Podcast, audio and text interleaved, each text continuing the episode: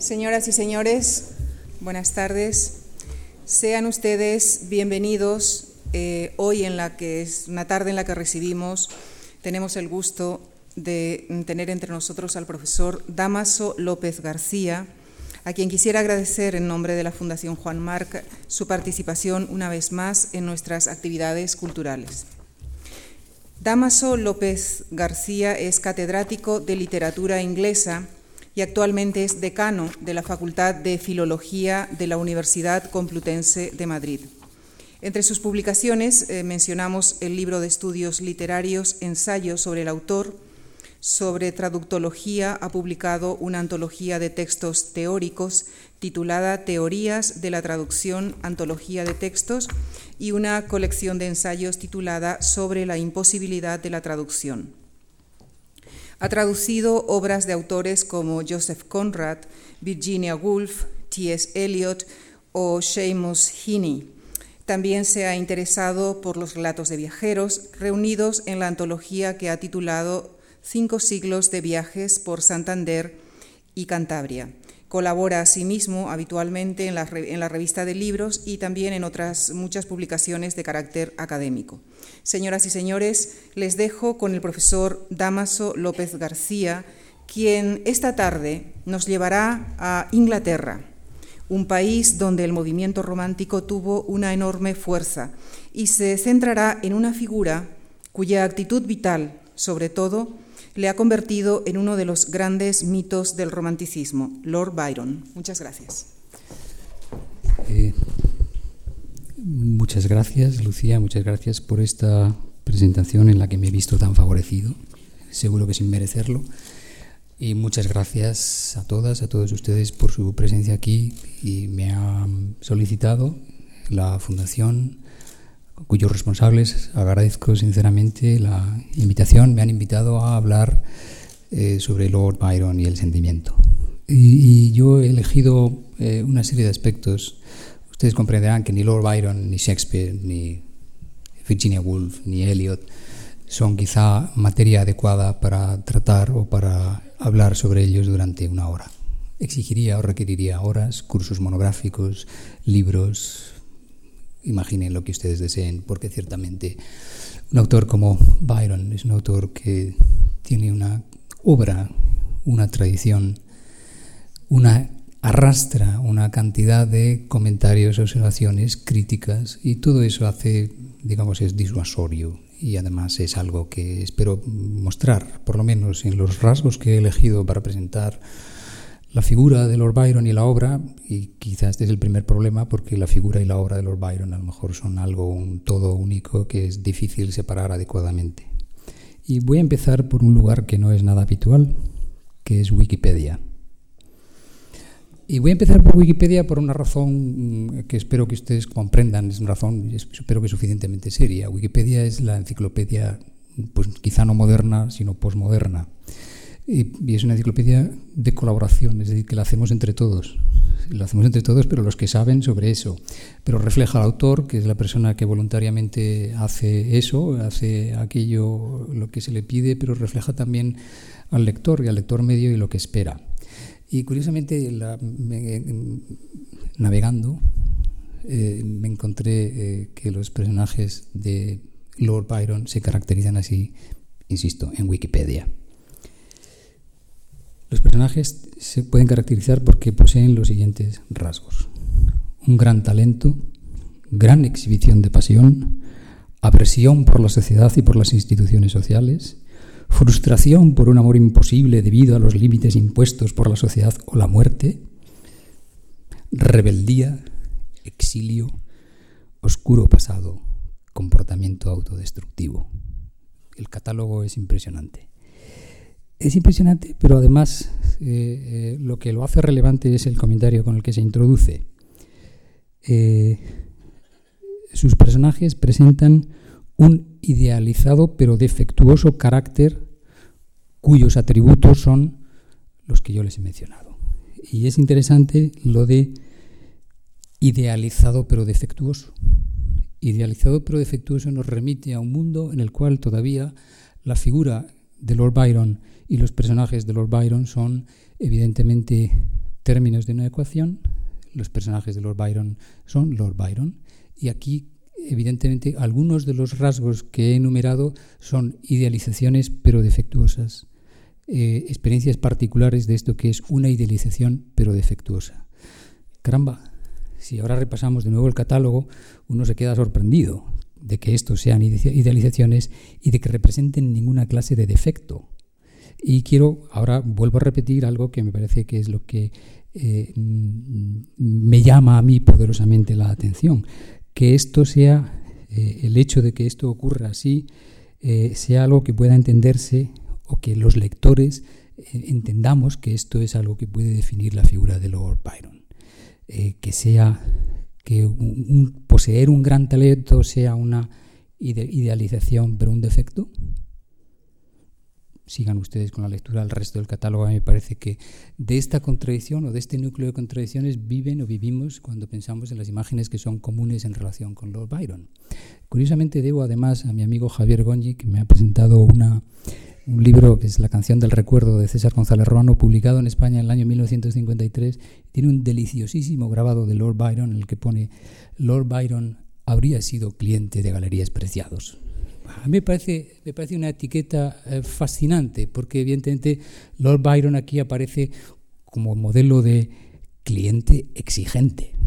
Es decir, como el cliente, desde luego, que va a protestar si el sastre no le deja el traje perfectamente como él quiere.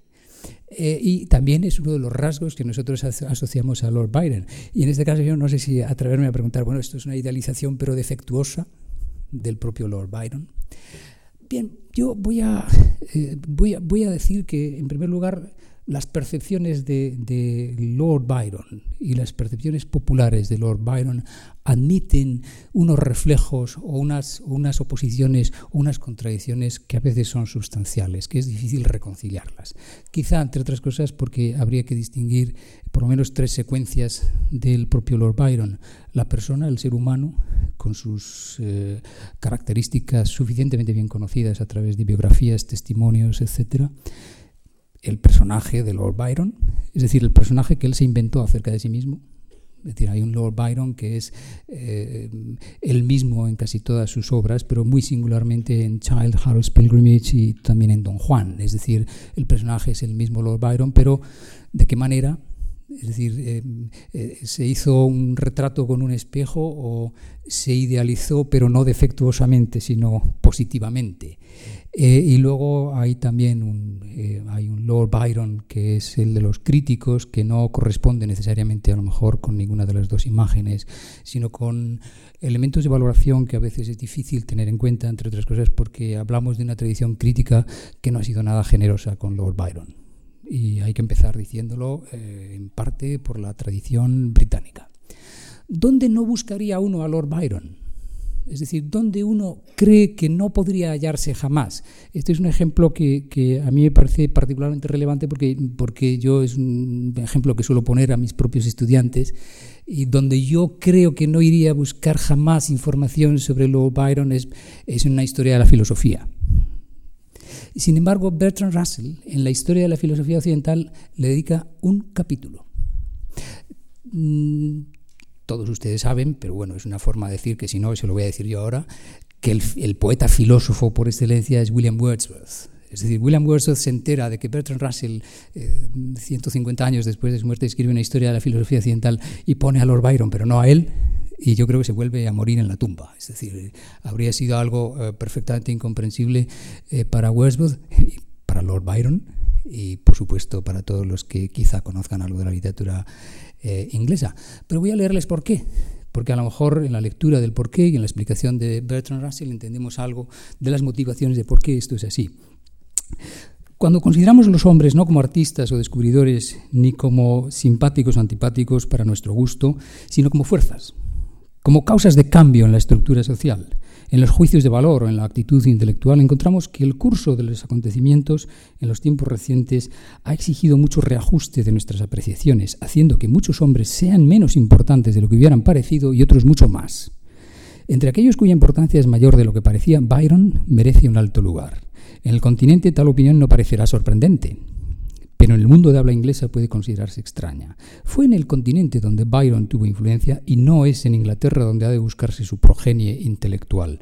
Para muchos de nosotros sus versos parecen con frecuencia pobres y su sentimiento a menudo chillón. Más, más eh, más en el extranjero su manera de sentir y su actitud ante la vida se transmitieron y se desarrollaron hasta tener tal difusión que fueron factores de los grandes acontecimientos. Mm, he empezado diciendo que la crítica literaria ha sido eh, eh, poco generosa con los Byron. es decir que es un causante de grandes acontecimientos para la humanidad, pero decir que su poesía es detestable es decir que eh, un gran futbolista, pues no era tan gran futbolista, pero que tocaba el violín muy bien. Bueno, pues es una forma de decir, es una forma de resumir y de simplificar quizá la observación de Bertrand Russell. Eh, eh, probablemente, y además aquí se señala también una diferencia que me interesa subrayar, porque también es la distinta fortuna de Lord Byron en Inglaterra y en el continente. En el continente europeo mm, eh, Lord Byron ha sido un autor eh, valorado, seguido, imitado, mientras que en Inglaterra, eh, de una forma casi continua, se ha pensado que era un poeta mediocre, que su vida había sido escandalosa según tus opiniones o según la reacción respecto de algo de lo que represente Lord Byron. Mm, y, se ha considerado que es que desde luego pues que quizá su poesía no merecía tanto la pena. Añade algo más eh, Bertrand Russell que me voy, a, detener en ello muy brevemente. Puede ser que el afán de poder sea la fuente eh, subterránea eh, de su descontento.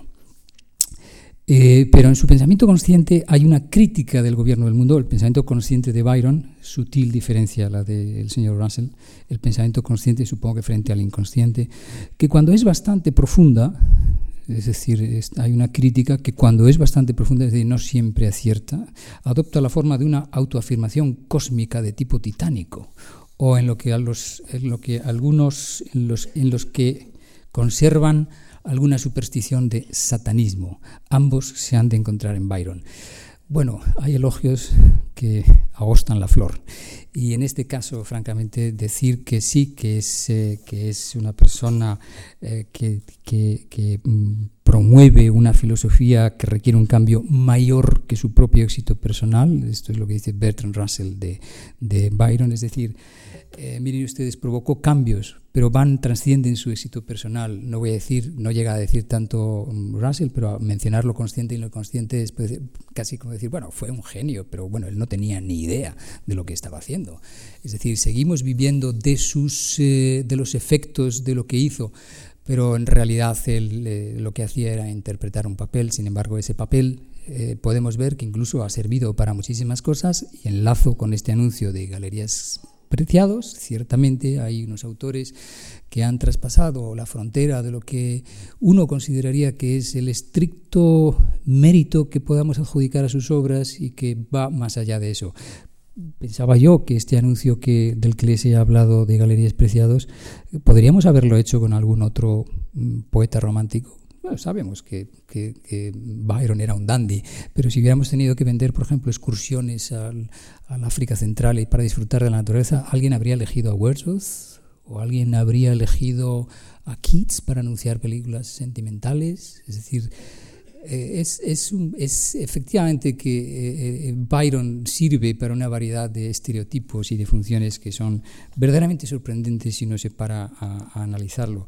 Pero quiero decirles que lo que les he leído es la versión positiva y voy a mencionarles ahora la opinión de otro autor que, que, es un autor al que yo admiro, pero admiro quizá no por lo que van a oír a ustedes ahora, créanme, que es T.S. Eliot.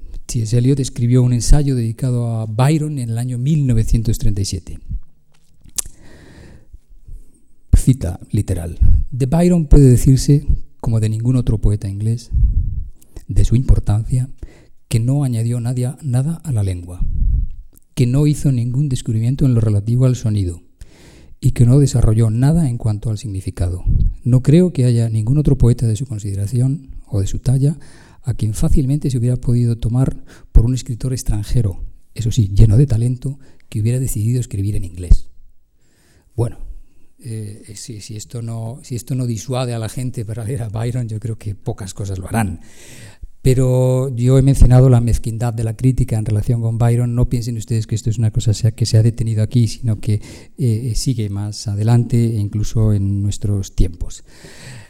Eh, yo creo que hay una confusión propiciada por el propio Byron entre la biografía, la persona, el personaje, los personajes de sus obras y luego está la recepción. Y la recepción varía casi yo diría que oceánicamente. Es decir, que hay, no voy a decir que un Byron por barrio, o por casi por rellano de escalera, pero en realidad es eh, esa palabra que, utilizan las personas para cuando no saben qué decir de un autor concreto es poliédrico. Sí, hay muchos Byron y uno para cada ocasión, entre otras cosas porque quizá él fue deliberadamente camaleónico a la hora de expresarse y a la hora de presentarse en sociedad, porque obviamente mm, él era muy consciente del interés que despertaba su figura, entre otras cosas porque, eh, porque su figura era especialmente llamativa en un paisaje en el cual pues no era tan frecuente una figura que se asociara a los rasgos que son inmediatamente perceptibles en Byron. Pensemos que es la época de Napoleón, pensemos que Byron fue un gran admirador de Napoleón y que estamos a punto de entrar ya al siglo XIX donde se estudiará muchísimo algo que eh, puso de moda Nietzsche y que era el sobrehombre o el superhombre, es decir, esa persona que vive que Nietzsche llamaba el hiperbóreo, que vive por encima de las convenciones y que es capaz de desdeñar lo que, lo que constituyen los afanes ordinarios de las personas como ustedes y como yo, los que nos dedicamos a ir a conferencias e incluso a darlas, que es mucho más grave.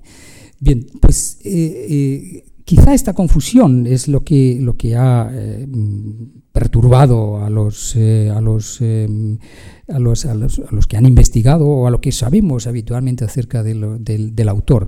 Y para, para empezar, eh, para empezar eh, yo voy a mencionar algo que quizá no es tan conocido, pero que, bueno, pues eh, para intentar ver otros aspectos que comúnmente no se tienen en cuenta, porque si, por ejemplo, hablamos del personaje público, pues conocemos algunas manifestaciones de, de Byron. Quizá no es tan común reflexionar en el hecho de que además fue un parlamentario y miembro de la Casa de los Lores precisamente porque era un aristócrata, no por casualidad ni porque se presentara a unas elecciones, sino que como aristócrata eh, tuvo un asiento, tuvo una representación en el Parlamento, en la cual creo que su intervención inicial fue la única que hizo y a partir de ahí dijo que lo del Parlamento no le interesaba tanto y que quería hacer otras cosas. Sin embargo, si nosotros pensamos políticamente en lo que representa Lord Byron, es muy difícil, es muy difícil eh, eh, evaluar su dimensión y sobre todo relacionarla con lo que nos dice Bertrand Russell. Es decir, qué es lo que hizo él realmente y por qué pensamos que su figura es tan determinante para cambiar el modelo de humanidad, que es lo que eh, ciertamente dice eh, Bertrand Russell. Bien, eh, hay un aspecto que voy a señalar, que es el de los Luddites. Y los Luddites hoy ya no sabemos lo que es, porque, porque es una cosa, un episodio quizá eh, no tan conocido de la historia inglesa, pero los Luddites es en la época en la que él hace este discurso en la Cámara de los Lores en 1812. Eh, se intenta aprobar una ley que pretende castigar a los seguidores de Ned y Ned era una persona, una especie de presindicalista en la época en la que no existía el sindicato, entro en estos detalles porque es conveniente fijarse en algún aspecto eh, efectivo para que se recuerde. Y, querían castigar a estos seguidores de Ned, Lott con la pena de muerte.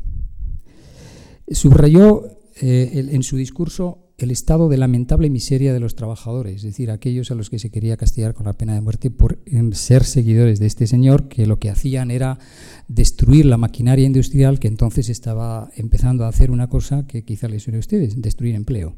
Es decir, los trabajadores pensaban que la inclusión de maquinaria industrial iba a acabar destruyendo el empleo y por lo tanto estos señores lo que hacían era quemar máquinas exclusivamente esto. El discurso de, Byron eh, era eh, eh, el de la defensa de los trabajadores, que decía que se habían empobrecido y arruinado precisamente por los esfuerzos que había mantenido el país para sufragar unas guerras que duraban 18 años.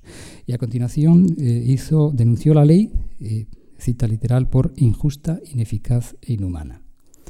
Este es un perfil de Lord Byron que quizá no se subraya Es decir, sabemos que era dandy, sabemos que era eh, soberbio, que era arrogante y que tenía muchísimos otros rasgos. Sin embargo, en términos prácticos y a la hora de medir su eficacia política, mucho más allá de la, mucho más allá de la trascendencia de estas palabras de, de, estas palabras de, de, Bertrand Russell, lo que tenemos es una persona que yo confío y espero que a muchas personas le parezca sensata esta postura. Es decir, eh, no, no eh, conviene pedir la pena de muerte, no es deseable para unas personas que lo que han hecho ha sido a lo mejor reaccionar contra una situación que en realidad lo que hacía era poner en peligro sus propias vidas.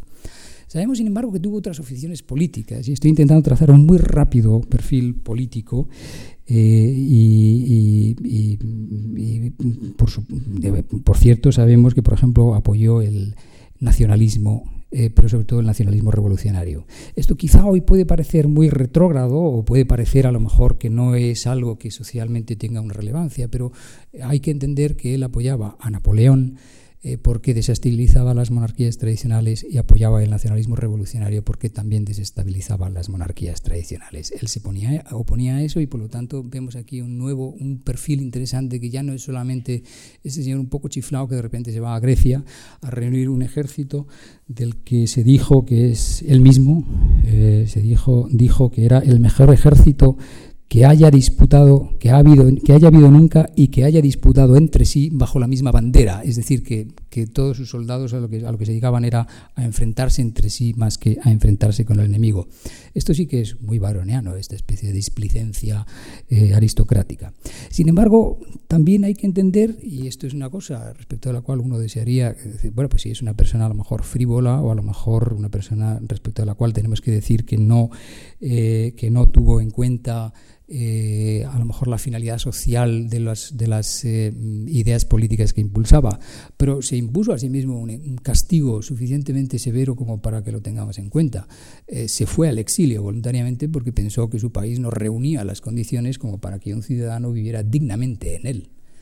Es decir, eso es también un compromiso consigo mismo, con las ideas, con el país en el que vive, suficientemente interesante para entender que, desde luego, a pesar de que hubiera en su, en su actitud general pues mucho de frivolidad aristocrática, eh, ciertamente tiene un compromiso también muy importante con aspectos políticos a mí me parece que no son en sí nada desdeñables y que a lo mejor incluso tienen más sensatez que otros que se han alabado. Esto es uno de los aspectos. Este es el primer aspecto de lo que podríamos decir que es el hombre público y la dimensión, la dimensión eh, eh, eh, mm, eh, la dimensión que podemos decir que es conocida de su biografía. Sin embargo, esto que les acabo de contar yo, pues no lo sé, pero me parece que no es lo que habitualmente se suele contar, porque tampoco sigo y las fluctuaciones de la cotización del valor Lord Byron en el mercado literario, pero en cualquier caso no son las cosas que suelen oírse habitualmente. Queda el segundo gran apartado que es su vida privada. Y su vida privada caramba, esto también nos exige ponernos en el, en el, momento en el que estamos viviendo ahora y reflexionar sobre qué es lo que representa algunos de los aspectos que eh, sabemos que son eh, ciertos en su vida y algunos de los aspectos que lo hicieron conocido y temible. Y una figura, pues no sé si temida, detestada por la sociedad bien pensante, una figura en todo caso siempre, en, siempre sometida a polémicas algunos de los rasgos de su vida, y vamos a recordarlos porque estos sí son suficientemente conocidos, pero eh, también nos dan una idea diferente de la persona. Y claro, esto depende el tono con el que se diga y depende de cómo se diga y con qué finalidad. Ejemplos de su biografía. Eh, adulterio, eh, incesto, bisexualidad, es decir, mantuvo relaciones con mujeres, mantuvo también y están documentadas relaciones con hombres y eh, rebeldía. Esto es una idealización pero defectuosa, según Wikipedia. Eh, esto es un relato que hoy podríamos entender que es eh, muy diferente de lo que a lo mejor ahora incluso, yo no voy a decir que nos parezca canónico, pero claro, hablar de homosexualidad en el año 1800, cuando estaba penalizado hasta el año 1960 y pico en Inglaterra, no es lo mismo que hablar en un momento en el que, por ejemplo, el matrimonio entre personas del mismo sexo es legal. Es decir, que hay que entender a lo mejor una dimensión de esta especie de presunto satanismo o satanismo verificado, porque son las palabras que aparecen cuando se habla de Lord Byron, con cierta cautela. A lo mejor resulta que si conociéramos a Lord Byron, pues muchas de las cosas que se han dicho en relación con él, no voy a decir que hoy pasarían por normales, o no lo sé, a lo mejor pasarían por normales, pero en cualquier caso el desconocimiento, no sé si llamarlo también, no sé si llamarlo hipocresía, pero el, digamos, las ganas de que existiera un arquetipo en el que condensar y simbolizar todos estos rasgos que se asocian comúnmente con Lord Byron, pues casi, casi parece que se está creando al personaje intencionadamente para, no digo para asustar a los niños como que viene Byron o que viene el coco, pero a lo mejor algo de esto hay, porque uno dice, bueno, rebeldía, ¿eso qué quiere decir? ¿Qué quiere decir rebeldía? Es decir, rebeldía habría que eh, eh, calificar minuciosamente exactamente en qué estamos pensando si decimos que era rebelde. Porque si tiene razón en protestar, a lo mejor resulta que también nosotros seríamos rebeldes. Eh, habría que analizar minuciosamente en cada caso. Y los casos que él denuncia, y los casos que él denuncia en su poesía, y que denuncia en sus cartas, y que denuncia cuando habla de el estado de las cosas en Inglaterra, pues son en muchísimas ocasiones, quien se haya detenido en ellos, pues eh, observaciones cargadas de razón e incluso nada byronianas, muy sensatas. Es decir, nada byronianas según el arquetipo de byroniano. Es decir, no se opone, qué sé yo, pues, eh, una idealización romántica pero defectuosa sería oponerse al meridiano de Greenwich, que como ustedes saben es el asunto de una novela de Conrad, de un anarquista más o menos eh, patológicamente furioso que lo que quiere es atacar a la ciencia y ataca pues al meridiano de Greenwich. Bueno, eso sí puede serlo, pero a lo mejor resulta que Lord Byron en realidad era mucho más socialdemócrata de lo que pudiera parecer desde el punto de vista de las consideraciones generales que se hacen cuando se dice era un rebelde, era satánico. No, los testimonios lo que nos dicen es que tenía un pensamiento incluso, mm, lamento decepcionar a quienes piensen que era de otra manera, en algunos rasgos muy conservador. Es decir, que eso a lo mejor también es parte de la contradicción byroniana, pero ciertamente luego Byron sí que tenía una, una, serie de elementos dentro de su, de su eh, de su ideología y voy a decirles, no quiero dejarles en el misterio, voy a decirles un pequeño ejemplo. Él, estaba de acuerdo en que se debía ser rebelde, pero si eras aristócrata. Es decir, si eras de una clase social mm, adecuada. Es decir, ser rebelde y ser de una clase muy humilde, pues a lo mejor no era eh, muy baroniano. Entonces, mm, yo no sé si las idealizaciones defectuosas son de una percepción que no está bien enfocada o realmente responden a algo legítimamente construido. El personaje literario, el personaje literario, y, no es que yo lleve la, contraria al título de la conferencia, porque la conferencia sería Byron y el, sentimiento romántico. El personaje literario, paradójicamente, permítame que lo diga así, es el arquetipo de la sentimentalidad romántica. Yo creo que nada menos sentimental que el propio Byron, aunque se esfuerza y se esmera a veces por ser sentimental. Pero curiosamente, su eh, filiación literaria más específica no es con el romanticismo, cosa que le hacían los románticos frecuentemente. Dice, pero ¿cómo te gusta Pope? ¿Cómo te gusta Dryden? Pero es que realmente es lo que le gustaba. Y ciertamente esos son los autores en los que, les, que, que le sirven, que, en los que se inspira con más frecuencia, porque, eh, mm, lo recordaba ante los que me han escuchado anteriormente, la esencia del siglo XVIII es la sátira. Y una, uno, de los uno de los ingredientes fundamentales de la poesía de Lord Byron es la sátira, también, sobre todo en Child Harold y sobre todo caramba, esto tiene electricidad, espero que no byroniana. Eh, em, miren eh, esta cita de la, lo que dice la presente generación de poetas ingleses, y esto ya es, eh, le damos la voz al propio Byron. la siguiente generación está pensando en el futuro literario de Inglaterra, paréntesis, debido a la cantidad de imaginación y a la facilidad de uso, se caerá de nuestro Pegaso. Pegaso es el caballo alado de la poesía y se partirá el cuello. Eh, curiosamente, un aristócrata, la aristocracia y el caballo parece ser que tienen una vinculación como natural. Es decir, estos que van a vir después no van a ser capaces de subir al caballo. Eh, el mismo Pegaso desbocado que nosotros cabalgamos. Dice, pero nosotros nos mantenemos en la silla, porque domamos al bribón y sabemos cabalgar. Y dice, y aunque es fácil montarse en él, eh, es muy difícil guiarlo. Es decir, una afirmación de índole general sobre su propia poesía, sobre la de su generación y sobre la futura. Es decir, eh, señores, esto del romanticismo ha ido muy lejos. Eh, los ejemplos clásicos seguirán siendo los ejemplos clásicos. Y los ejemplos clásicos de eh, corrección creativa en la tradición inglesa son Dryden y Pope, porque son los que se lo inventan, eh, junto con, la ayuda muy eficaz del Dr. Johnson. Pero en todo caso, eh, en todo caso las afirmaciones, la afirmación del propio Byron respecto de las posibilidades de la presente generación de poetas británicos y la que vendrá a continuación, no es nada romántica y no es no valora mucho la poesía romántica y sabemos que, en concreto, bueno, a Blake no lo pudo leer porque no lo pudo leer nadie en su época. Blake es un invento del tardío del siglo XIX. Pero solamente leyó a Wordsworth porque Shelley le dio mucho la lata para que lo leyera. Y incluso así, pues hace bastantes comentarios en relación con, con Shelley, eh, con Wordsworth, que no son eh, muy, muy, eh, muy mm, piadosos. tampoco parece que apreciara especialmente Coleridge. Y en todo caso, él retuvo durante toda la vida su afición por estos autores que, yo he mencionado. Voy a leer ahora una cita un poco más larga, sobre todo para que, para que veamos un contexto de una apreciación de Byron más sensata, más ponderada, por lo menos a mí una que me gusta más, es de Michael Cook, voy a leer, es un poco largo, pero creo que merece la pena.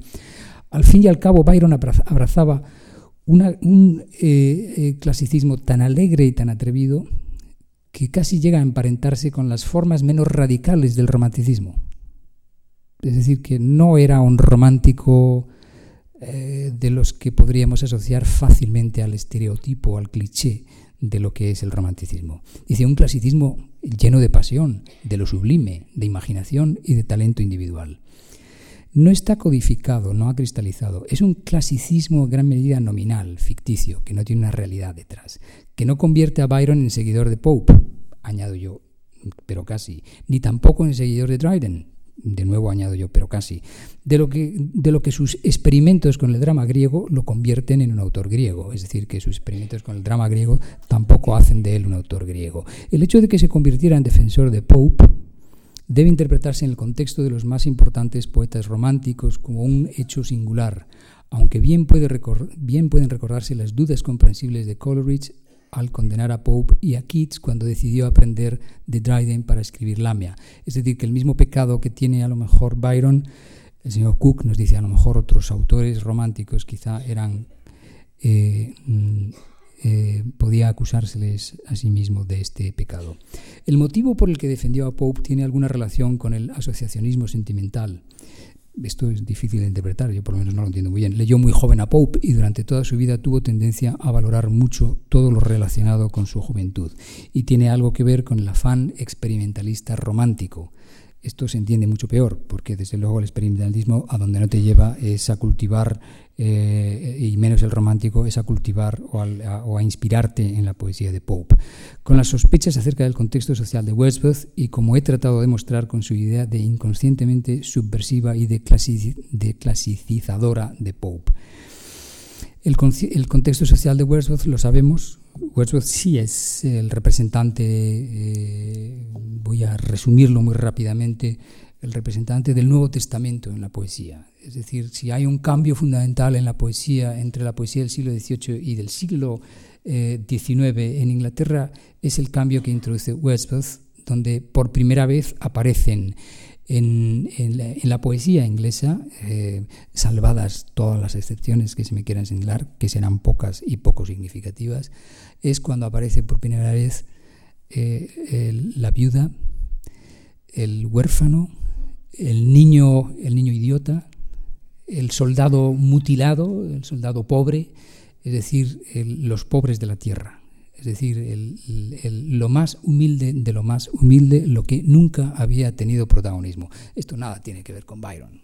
Es decir, que Byron, eh, uno entiende perfectamente por qué Wordsworth habría de parecerle insípido en sus personajes y en el propio Westwood no hay grandeza, no hay pasión, no hay aventura, no hay riesgo, no hay apetito de libertad, no hay deseo de horizontes ilimitados. Eh, sin embargo, y aquí eh, voy a contradecir suavemente a Bertrand Russell, eh, los herederos, los herederos literarios de, de Byron, quizá hay que buscarlos en el continente donde los tiene y muchos en nuestro país, propio Espronceda, tiene un pirata un poco más suave que el de Byron, más de peluche, pero bueno, pirata. Eh, pero sin embargo, hay, sí hay, eh, sí hay eh, unos, sí hay una, una, tradición byroniana en la literatura inglesa y curiosamente por parte de dos muchachitas que leyeron la obra de Byron y siguieron los avatares del personaje con una dedicación verdaderamente encomiable. Estoy hablando de las hermanas Bronte. Y por supuesto, Byron es Rochester en Jane Eyre, pero es Heathcliff en Cumbres Borrascosas. Es decir, la imagen y el Byron popular y aquí sí que nosotros eh, podríamos eh, tipificar algo de lo que es esencial dentro de esta especie de eh, variedad de apropiaciones byronianas, que parece ser que ya es una especialidad del, de su legado literario, es decir, que hay casi un Byron para cada ocasión.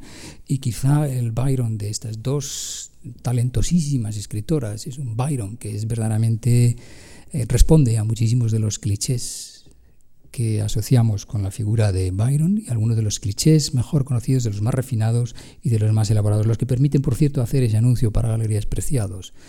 Eh, la persona, el señor, siempre un señor, eh, aristócrata, que no tiene ninguna clase de preocupación material, arrogante, distante, que es un experto, pero un experto extraordinario en las artes, sobre todo en música, en pintura, que es un connoisseur, es una persona que, que va a la ópera, que, que, que, está muy, muy bien formada en, sus, en la dimensión estética de la personalidad que está por encima de las convenciones sociales, pero sobre todo que es aristócrata, pero de otra manera. No es un aristócrata típico, tieso, en su castillo, con sus perros, que no se habla con nadie. Él no se habla con nadie, pero un poco a la manera de su propio pirata, por arrogancia, por desdén de los que están debajo de él, porque quiere interponer esa distancia entre los intereses comunes de la humanidad y los intereses superiores a los que dice servir.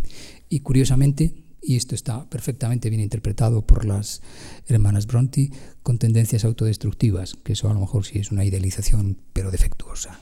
Es decir, efectivamente sí hay un Byron, y es mucho más autodestructivo, es mucho más ejemplar la interpretación de eh, Emily Bronte en Cumbres Borrascosas que la de que la de mm, que la de Charlotte en Jane Eyre, donde en realidad mm, se suicida pero poco, sí se queda mutilado el ejemplo de Lord Byron. Pero en todo caso, eh, a lo mejor no hay que buscar la herencia de Byron solamente en lo que representa en la poesía, porque quizá aquí efectivamente a lo mejor deja menos herencia, pero la herencia en, el, en, el, en la herencia dentro de lo que es la tradición literaria, no todo el mundo es tan mezquino como, como yo he señalado en el caso de Eliot respecto de Byron. Eh, Virginia Woolf eh, lo menciona mucho, lo recordarán en Las olas y muy positivamente, y por supuesto en el retrato del artista adolescente Joyce hace un elogio de Byron, que es eh, quizá porque a lo mejor eh, Joyce en algún momento debió de imaginarse a sí mismo eh, como ese Byron. Recordemos una analogía que me parece muy interesante a la hora de pensar en Byron y Joyce. Los dos se exilian, y los dos se exilian porque desprecian a ese medio social del que provienen y que creen que no tiene solución, que no tiene regeneración posible, esa sociedad que tienen que abandonar porque precisamente les pone tantas limitaciones, es tan, tan gris, tan miope, tan interesada en pequeñas minucias. Bien, ese es el, Lord Byron. Yo ahora le voy a dar la, voz al propio Lord Byron en una de las cartas y simplemente para que vean ustedes algo que a mí me parece... Eh, esto, por supuesto, no es representativo de nada, nada más que de un aspecto que yo quiero que tengan en cuenta, pero como es la única vez que vamos a oír su voz, pues no quisiera que piensen que esto representa algo de Byron, aunque permítanme que introduzca un, pequeño, pues a lo mejor sí, también es algo representativo. Es una de las cartas que escribe, y la escribe a uno de sus íntimos amigos, John Camp Hophouse, el 31 de marzo de 1817. Tiene 29 años, está en Venecia, probablemente se aburre, va a las bibliotecas, se dedica a estudiar lenguas, porque entre otras cosas estaba descontento con la suya propia y estudiaba, como saben, armenio. Bien, eh, está contando desde Venecia qué es lo que había hecho en Milán y dice, entre otras cosas en Milán, una me agradó particularmente. Eh, la correspondencia, las cartas de amor más hermosas del mundo, de Lucrecia Borgia al cardenal Bembo, según tú, un excelente cardenal. Eh, y un mechón de cabello, y algunos versos de ella en español, el mechón muy rubio y hermoso. Me llevé un pelo como reliquia y me habría gustado con locura hacerme con una copia de una o dos cartas, pero está prohibido. No es que esto me importe, pero resultó impracticable, de modo que solo pude conservar algunos fragmentos en la memoria. Las guardan en la biblioteca ambrosiana, que visité a menudo con esta finalidad, para escándalo del bibliotecario, que quería instruirme con diversos manuscritos valiosos, clásicos, filosóficos y piadosos. Pero yo me agarré a la hija del Papa y deseé haber sido cardenal.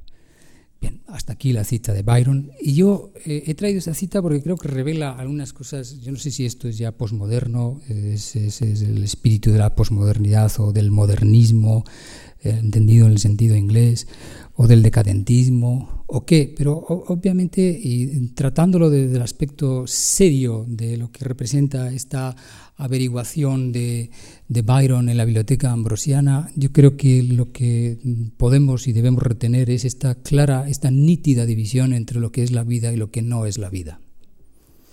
Es decir, Byron va a buscar en la biblioteca y desde luego hay manuscritos en los que se puede aprender muchísimo, se puede aprender de todo.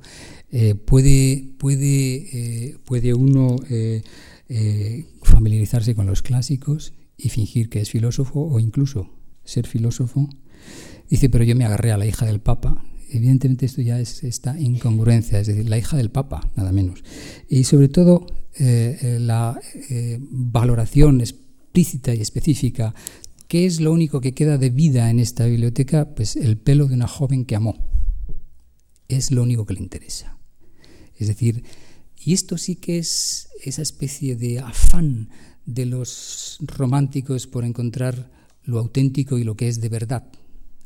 La literatura, el conocimiento, el saber nos aleja de la realidad, nos aleja de la naturaleza, nos acerca de aquello que nosotros, eh, de aquello a lo que nosotros debemos acercarnos, porque es aquello que verdaderamente nos, nos permite pensar que vivimos. Por supuesto, quizá esto no es idealización defectuosa, pero probablemente sea una grave idealización. Es decir, el pensar, el pretender que hay una realidad que transcienda las propias palabras cuando no tenemos otra manera de llegar a esa realidad es vano y es ilusorio, pero en todo caso eso es lo que hace Byron. Byron lo que nos dice es entré en la biblioteca. Lo que encontré allí es precisamente eh, lo que no va a buscar nadie en la biblioteca. Incluso el enfado del equivalente de un bibliotecario moderno es, pero usted qué ha venido a hacer aquí? Y lo único que le interesa es un rizo de una mujer que murió hace muchos años y que vivió en unas circunstancias quizá irrepetibles. Hija de papa, creo que yo sepa tampoco son tantas, eh, hija de papa que tiene como amante un cardenal y que, y que él confiesa, bueno, pues estos son retos que realmente habrían exigido de una persona estar a la altura de las circunstancias. Eso es lo que a él le habría gustado.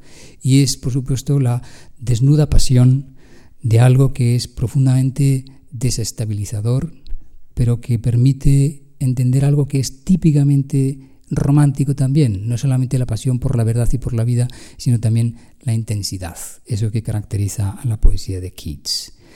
Eh, es frívolo, de acuerdo, es muy frívolo eh, lo, que, lo que dice Byron, pero mm, ser tan arrogante como Eliot para pensar que, que, es un necio y que no sabe lo que dice me parece una temeridad.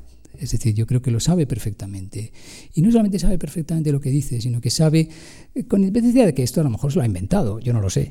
Es decir, Byron tenía suficientes recursos retóricos como para decir, bueno, pues mira, ahora te voy a contar algo que no, es, que no ha ocurrido nunca, pero que es parte de mi imaginación. Y mi imaginación concibe situaciones en las cuales eh, el ser humano se compromete con algo que va más allá del cumplimiento con las obligaciones de asistir al trabajo, de cumplir con nuestra rutina cotidiana, de respetar unas reglas que todo el mundo respeta. Es decir, pongámonos en esta situación límite, en las cuales tenemos que orientarnos sin brújula, crear reglas nuevas y, e imaginarnos el mundo de nuevo, porque francamente no tenemos una situación precedente para eh, entender qué es lo que se puede sentir en el contexto de la circunstancia que ha descrito mediante esta cita. Luego aquí tenemos yo creo que en esencia algo que sí que es profundamente byroniano, esta manera de entregarnos algo que es capaz de llegar al, al, al centro de interés de lo que representan su visión de la experiencia humana en relación con las cosas determinantes o una de las cosas determinantes de nuestra vida, como puede ser el amor y el interés por las cosas mismas. Y eso es lo que le hace interesante a mis ojos. Es decir, que precisamente eso es lo que revela algo que a lo mejor no se ha comprendido también y desde luego me atrevo a decirlo y lo digo con pena, que Eliot no ha entendido también, desde luego. Bien, no, esto es, esto es, eh, esto es una, no es, espero que no sea una simplificación, no es esa mi, intención, ni muchísimo menos, todo lo contrario. Eh, pero hay un elemento que también me parece que ayudaría a, entender el porqué, el porqué, eh, el porqué de, el porqué de mm, la, mm, la, biografía de, de, de Byron y la percepción a lo largo del, a lo largo del siglo, a lo largo del siglo XIX eh, y XX. ¿Qué, es, eh, qué, pasa con, ¿Qué pasa con la percepción de Byron en otros países que no son Inglaterra? Porque quizá nosotros sería muy cómodo decir, bueno, es que están demasiado cerca y a lo mejor no pueden entenderlo muy bien. Eh, por otra parte, nos, nos eh, una cosa que nos haría preguntarnos, de caramba, pero es que todos los europeos estaban tan equivocados y interpretaban tan mal a Lord Byron como para no haber entendido absolutamente nada de lo, de lo que escribía, es decir, eran tan, eh, eran tan poco cuidadosos en su forma de leer como para decir que un autor que quizá los ingleses no consideraban tanto sí que era verdaderamente importante. Bueno, me voy a apoyar en un testimonio que espero que no sea, eh, no sea eh, suficientemente parcial, pero espero que no sea muy discutible, porque creo que es una persona que desde luego algo de literatura sí que sabía. Goethe mantuvo sin fisuras una admiración, una admiración considerable hacia Byron, hacia Lord Byron, y mantuvo una actitud contra viento y marea e incluso a veces incluso hasta no sé si en contra de sus gustos, pero capaz de atender a la vez al fenómeno literario y a la persona y capaz de valorar eh, de una manera eh, las múltiples representaciones del escritor y de los personajes en los que el escritor se encarna y los accidentes o las peculiaridades de su experiencia biográfica. Eh, en, la, en, las conversaciones con Goethe de Ekman Chatrian, de, perdón, de, eh, J.P. Eckermann, perdón, hay no menos de una treintena de observaciones, es un libro que tampoco es inmenso, eh, una, sobre, sobre Byron y su obra. Y algunas de las observaciones, como es una conversación, pues ocupan más, más de una página o incluso varias páginas. Goethe, como, como Russell ve en, en Byron, el representante de los tiempos modernos. No sé cuánta gente estaría de acuerdo en eso, porque yo creo que habría que matizar cuidadosamente. Y es más, algunos de los elementos de eso de lo que les estoy hablando durante esta tarde es que es que hay unos elementos en los que sí reconocemos muchos rasgos del paisaje que nos rodea y otros en los que no tenemos ninguna comunicación con Lord Byron. Su régimen económico, sin ir más lejos, pues hombre, para ser Lord Byron tienes que tener unas rentas que francamente no son las de los, eh, desde luego no la de los profesores, no sé la de ustedes, pero ciertamente la de Lord Byron era una, una, una renta que podríamos calificar de estratosférica. Y eso quiere decir que em, dentro de los modelos ideológicos que ofrece la literatura, nuestra capacidad para... Mm, eh, asimilarnos a modelos en los que reconozcamos alguno de nuestros rasgos con Byron llega a unos límites en los que es francamente imposible. Es imposible porque Lord Byron representa y representa un tipo de, institución económica que, mm, si me lo permiten, y hablando de rasgos que ni con mucho ni de ninguna manera pertenecen a nuestro mundo actual, pues representa un tipo de economía parasitaria.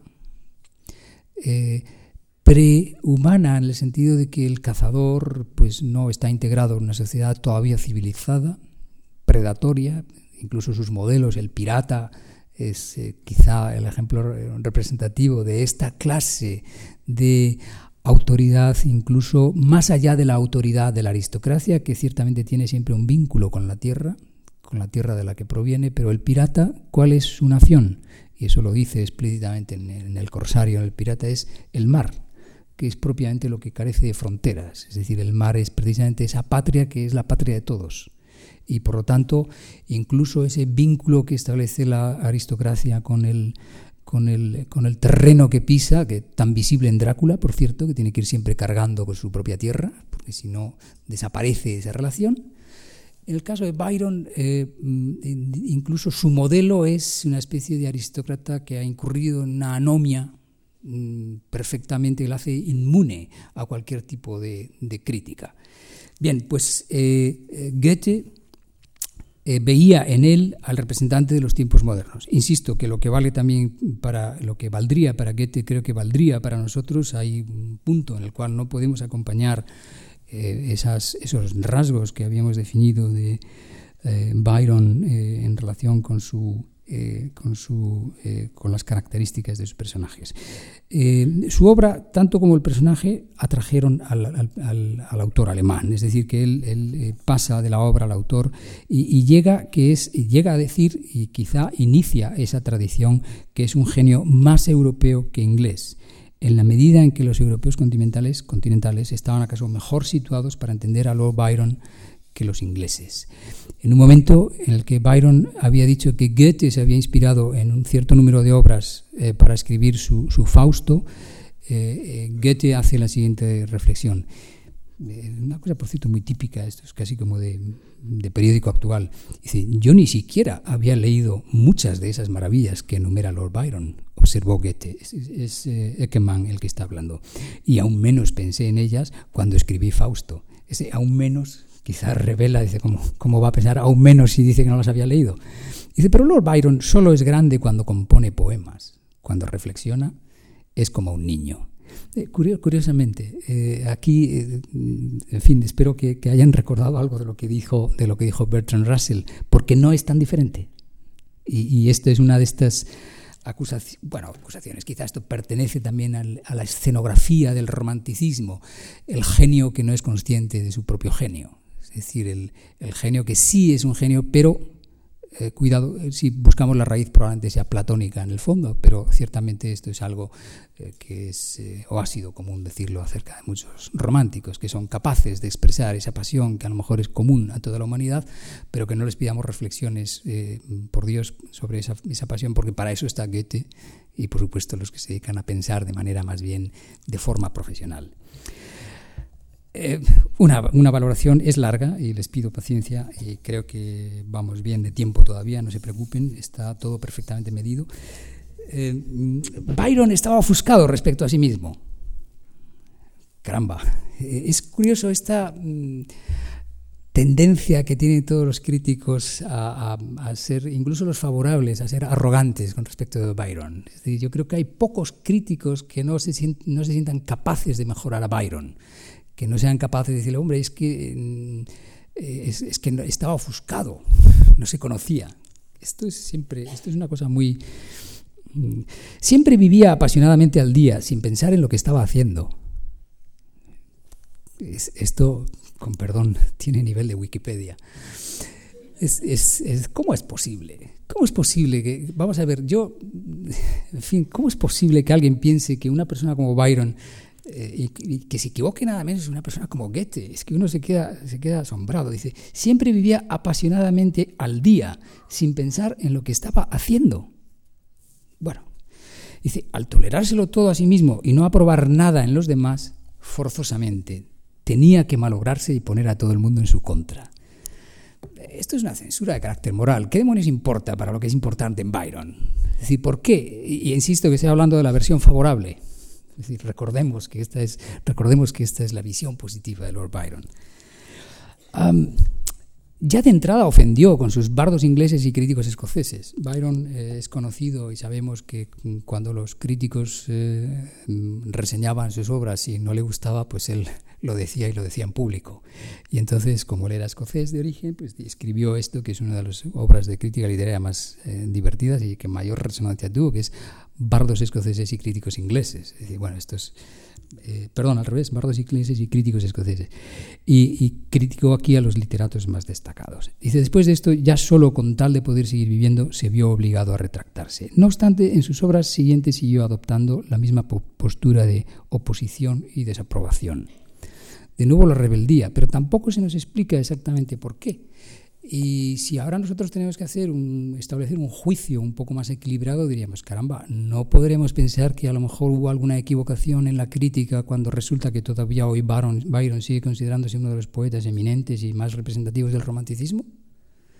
¿No tendría a lo mejor alguna razón para ser rebelde? Es decir, ¿no le habrían dado algún motivo para que eh, manifestara en la manera que eligiera de forma oportuna que en realidad eso no era correcto? Dice, tampoco el Estado y la Iglesia quedaron indemnes. Como diciendo, claro, es que le gustaba eh, buscar, eh, le gustaba buscar eh, conflictos, incluso allí donde a lo mejor no los hay nunca. El Estado y la Iglesia. Bueno, mm, pensémoslo. esta actitud de miramientos fue sin duda fue la causa de su expulsión de Inglaterra. Pero la expulsión fue un exilio, es decir, la expulsión, digamos, sí, claro, ciertamente él vivió eh, un periodo en el cual pues a lo mejor no era aceptado en su clase social, que era la de la aristocracia.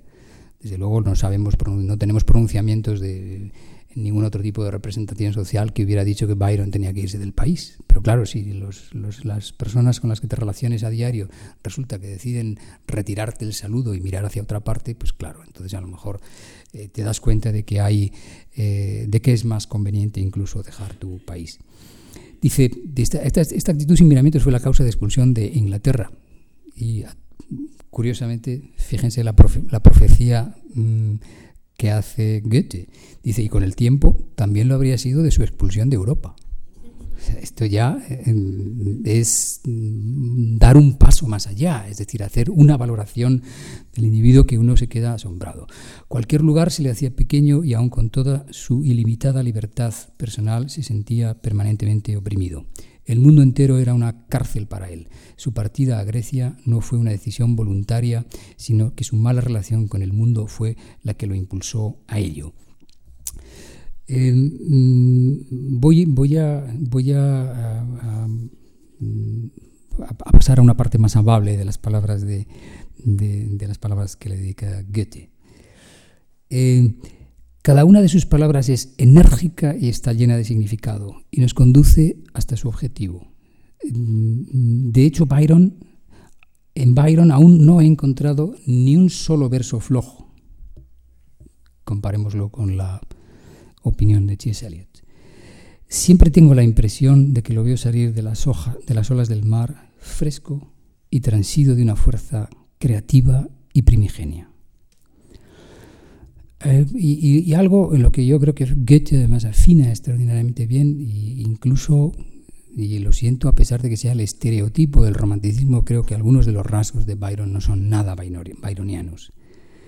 Eh, por otra parte, Byron no es antiguo ni romántico sino como el momento presente. No es difícil estar de acuerdo con el hecho de que probablemente Byron hubiera dicho que esto de las escuelas y las generaciones, pues a lo mejor sería mejor hablar de jinetes y de caballos y de personas que, que cabalgan y cosas por el estilo, pero no cerrar definiciones poéticas en términos de escuelas, de influencias, de lo que ustedes quieran pensar. Además, también resulta especialmente idóneo por su naturaleza perpetuamente insatisfecha. Claro, aquí hay que entender que Goethe está poniéndose junto a él, es decir, está expresando esta misma insatisfacción ante un mundo que ciertamente tiene unos rasgos en los que personas como Byron o como Goethe se encuentran eh, fuera de lugar. Su naturaleza perpetuamente insatisfecha y su, tendencia beligerante que le causaron la muerte en Misolonghi. Bueno, en Misolonghi murió de, malaria. No, nada que ver con esta, esto sí, de nuevo, es una idealización. No creo que entre la finalidad de, las finalidades de Byron estuviera en la de contraer malaria, aunque él en su poesía ciertamente sí que deja suficientes huellas como para hacer pensar al lector que desde luego había un elemento autodestructivo, el que señala Wikipedia seguramente, en eh, su personalidad. Eh, escribir un tratado sobre Byron no resultaría fácil ni recomendable. Creo que estoy plenamente de acuerdo con Goethe. Y creo que hoy siguen valiendo estas palabras porque mi propósito en esta conferencia ha sido mostrar las, extraordinarias barreras que va a encontrar cualquier persona que desee adentrarse en la personalidad de Byron. Eh, e incluso no solamente el Byron de Galerías Preciados, el Byron dandy, el Byron arrogante, el Byron satánico, hay casi un Byron para cada ocasión en la vida. Y, ciertamente mm, mi intención ha sido sobre todo la de, la de decirles que hay muchos más Byron y que a lo mejor solo están esperando a que los lectores, tal vez algunos de ellos en esta sala, eh, se animen a explorar y descubrir este otros, estos otros Byron que pueden aparecer en cuanto que uno se, detenga eh, en cualquiera de sus obras. Pero tampoco en lo sucesivo pienso dejar de honrarlo y de hacer referencia a él de vez en cuando.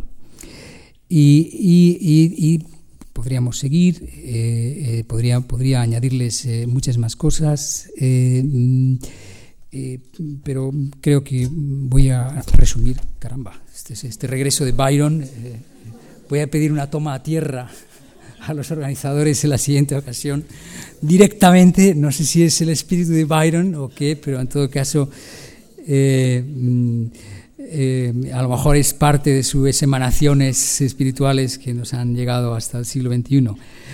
Eh, por supuesto, creo que mm, los prejuicios que expresa el redactor de Wikipedia, que son prejuicios en los que debemos vernos retratados, son prejuicios que ciertamente Em, dificultan la comprensión del fenómeno literario.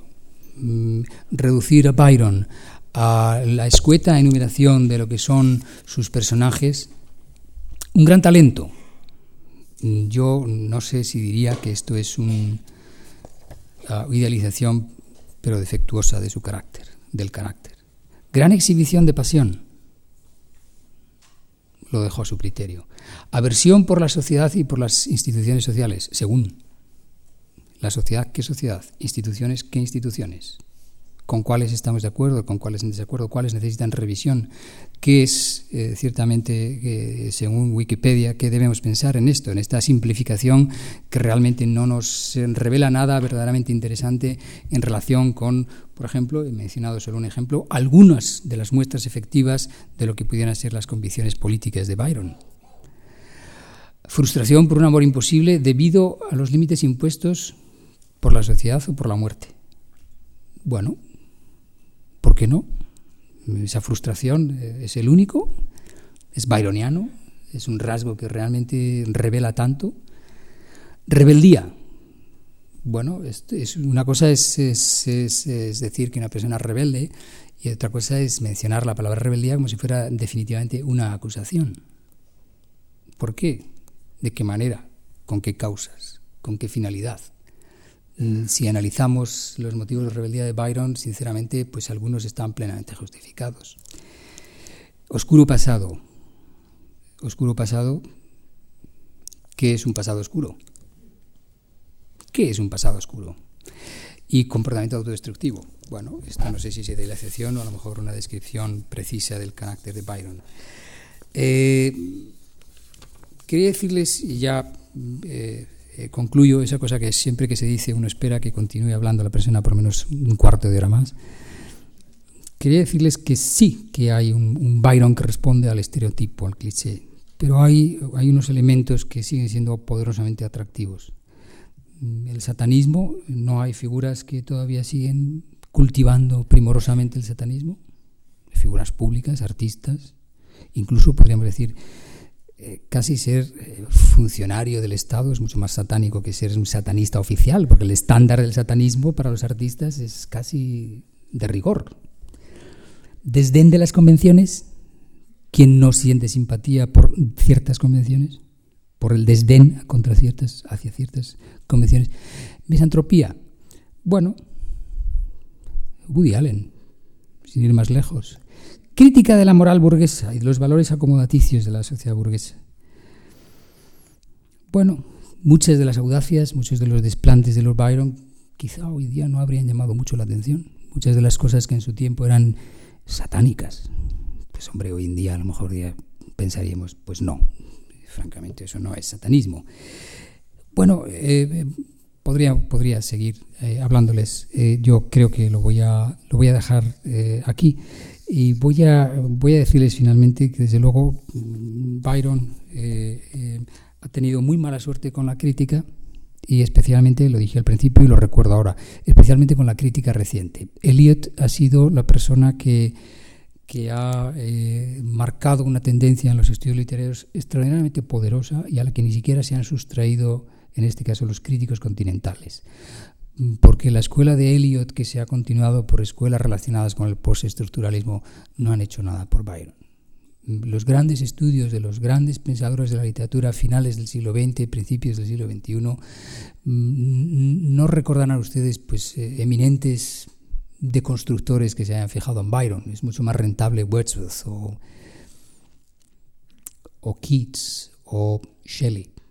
Pero Byron no. Byron quizá porque a lo mejor representa algo que paradójicamente ha encarnado en un cliché que yo creo que esto no le habría gustado nada a Byron, nada Byron pero es muy de clase media. Es un cliché que realmente ha encontrado sus seguidores y cultivadores no en la aristocracia, sino en las clases medias, que han visto en Byron algo que es lo que les saca lo que nos saca, lo que nos permite mirar hacia otros horizontes, otros lugares. Su poesía está siempre acompañada de una reflexión profunda acerca de las finalidades del ser humano, la lengua, la idea de patria, extrañamiento, la idea de la propia representación y la representación de los demás, el análisis de los sentimientos y, por cierto, además también es capaz de escribir bellísimos poemas. Yo lo dejo aquí y les agradezco de nuevo a la Fundación y a todos ustedes la atención que me han prestado durante esta hora. Muchas gracias.